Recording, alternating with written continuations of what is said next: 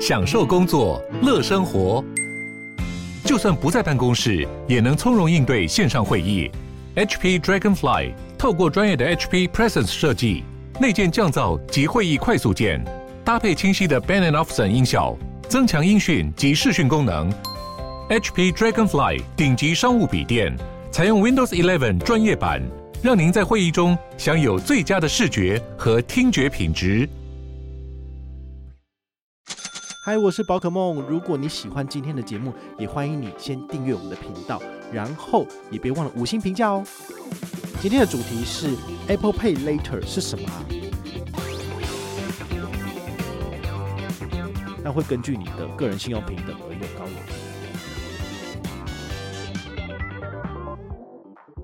嗨，我是宝可梦，欢迎回到宝可梦卡号。其实苹果啊，在六月七号，我们台湾时间凌晨一点的时候，它就是做了一个 WWDC 的一个线上发布会。好，如果你们有就是守在电脑或是手机前面，应该是有跟着看到嘛。那这里面有一个很有趣的亮点，叫做 Apple Pay Later。我不知道大家对 Apple Pay 了不了解？我相信应该是蛮了解的哈，因为 Apple Pay 是一个行动支付，然后其实已经拓展到很多国家，包括台湾，所以你的手机。Apple 手机里面应该都是可以用 Apple Pay 的，或是你的手表。那这个 Apple Pay Later 到底是什么东西呢？它其实就是 BNPL，叫做 Buy Now Pay Later。好，这有点类似叫做分期付款的概念。好，你现在先拿了这个商品，但你没有付钱，你之后再以一定的期数来去支付款项给这个店家。好，叫做 BNPL。那这个东西呢，其实有点类似国内叫做无卡分期。你没有信用卡，但是你可以吃到它的分期付款的这个方便性。但是大家都知道嘛，哈，羊毛出在羊身上，你要拿到人家的这个免费帮你付钱，然后你事后还给他，你势必要付出一些利息。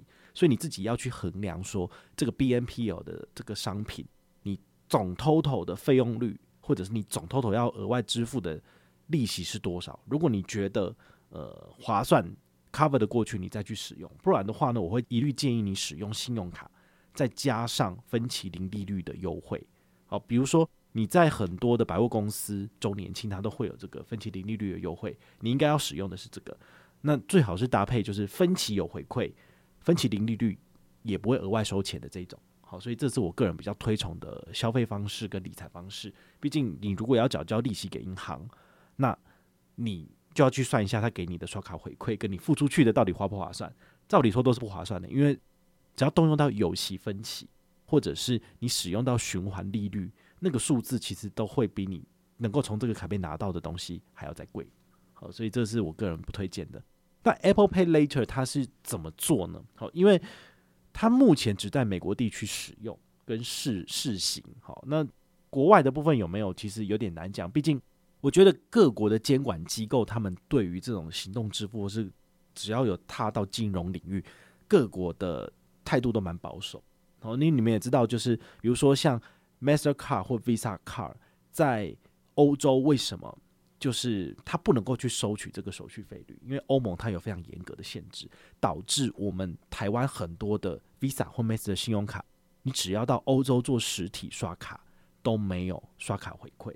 为什么？因为 Visa 跟 Master 发卡组织不能够从当地的店家里面收到手续费率。所以他就没有办法执行这个回馈给我们的消费者。所以大家在呃可以出国旅行的时候，你要带信用卡出国去玩，你就必须要做功课了。因为那个时候到时候应该会有记者来问我，然后所以我就必须要被迫做功课，然后让大家知道，我就会整理一下说，诶，哪些信用卡在欧美刷卡是有回馈，哪些是没有回馈的，你们就要特别注意了。好，那回到我们今天讲的这个 Apple Pay Later 也是一样，就是 Apple Later 它要跨过美国这个藩篱，然后到其他的国家去施行，一定有相当程度的难度，因为它必须要符合当地的法规，包括台湾也是。台湾当初要让 Apple Pay 进来，然后使用这个支付，其实也是要经过金管会同意，然后各家银行也要就是推出相关的活动优惠配套措施，大家才要使用啊，啊不然的话你没有优惠谁要用啊？谁理你，对不对？所以 Apple Pay Later 它如果将来要进军我们的台湾市场，我相信。最担心的是那些先买后付的业者，比如说中租，好，它就是有那个 BNPL 的这个服务嘛。BNPL 的服务大多是主导哪些人？就是你办不下信用卡的人，那你可能必须要使用这样子的服务，你才能够享受分期付款的这个好处。但是你就必须付出比较多的利息成本给业者，好，这也是他们赚钱的一个一个一个门路啦。然后其实不只是台湾哦，像美国也有非常多的这样子的服务。好，所以我看那个新闻报道里面，他就有写到，像 PayPal、Affirm 跟 Karna 好，这些金融服务公司其实都是有类似的 BNPL 的优惠。好，就是这样的服务。所以我们都知道嘛。Apple Pay 那么好用，Apple Pay 那么方便，然后有那么多人去使用 Apple 的手机，它只要一开启这样的服务，大家都用这一套，他就不会去使用其他金融业者的服务了。那这样子的话，他就把市场通吃啦，对不对？所以其他的国家当然会担心、会紧张，说你这样会不会危害到我们自己国内的银行体系，或者我们这些其他金融业者的这个大饼就会被吃掉了嘛？好，所以这个是。它能不能够跨出美国境内，然后到其他全世界通行，这会是一个很大的挑战。所以你们可以先看看，先听听。但是呢，它不见得在短期之内会在台湾上市，就看得到吃不到这样子。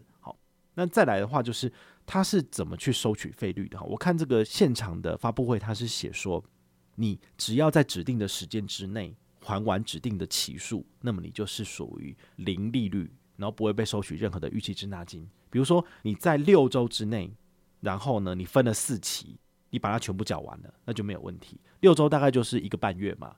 那四期是多少？比如说你一支低阶版的新款 iPhone 手机有四百美金，好了，四百美金一万二合理吗？四百美金如果分四个月，是不是一个月只要支付一百美金，就是三千块台币左右？然后你分六周的话，你基本上大概每一周多每两周你就要再缴一次钱的嘛。好，所以大概是在一个半月里面。然后把这四期三千块给还掉，好，我就觉得，诶，这样子对于大家来讲的话，感觉上好像没有非常的困难。然后呢，你可能就会不知不觉的就点下去同意，然后你就做了这件事情。但事实上有没有可能，你只还得出第一个月的三千，第二个月的三千跟第三个月的三千你是还不出来的？你还要等到薪水进来之后，水电账单通通都缴完了再来缴这一笔，那你是不是就会有所谓的逾期滞纳金？然后还有所谓的额外的利息的部分，你就必须要支付给他，因为你没有在约定的时间之内把这个你的钱还完了。好，所以它是有一些消费陷阱的，你就必须要去清楚的知道你大概要在多少的时间之内还款，那只能够还几期。比如说你最后约定的是你要一年的时间，你还十二期，好，那一个月还一期嘛？那他是不是只有前四个月？给你免利息的这个优惠，但是第五个月开始要收钱。而如果第五个月之后开始要收钱，那你用信用卡不是比较好吗？好，所以它的 BNPL 的这个模式，好，我觉得还是大家必须要去了解一下。哈，它不见得是百分之一百对消费者好的。哦，今天其实也有三立的记者来问我这个问题，我就觉得诶蛮有趣的，赶快来做一下研究。然后我就接受他的采访。那根据我最后研究的结果，我我觉得他的受众是。Target 是特别关注在那些你没有什么强健的经济能力，但是你又很容易受到苹果的蛊惑，受到这样子的行销模式。你觉得你一定要有一个新的手机，但你原本的手机还可以用，那你可能觉得，诶，每个月只要付三千块台币，好，不是一次掏出一万二，我可能觉得比较轻松，我管不了那么多了，我就是要先刷了。那你刷了之后呢，痛苦才来，因为你最后你要付出去的钱可能是一万五、一万八，而不是一万二。因为你中间的三千、五千、七千就是他赚的利息，所以这会不会是一个很大的油水跟利多？我觉得我应该要开始来买苹果的股票了，因为它真的很赚钱的。我说真的，这种循环利息，虽然说呃，我们现在台湾的金管会是有设定这个十五趴的上限。因为以前是二十趴，所以银行赚更多。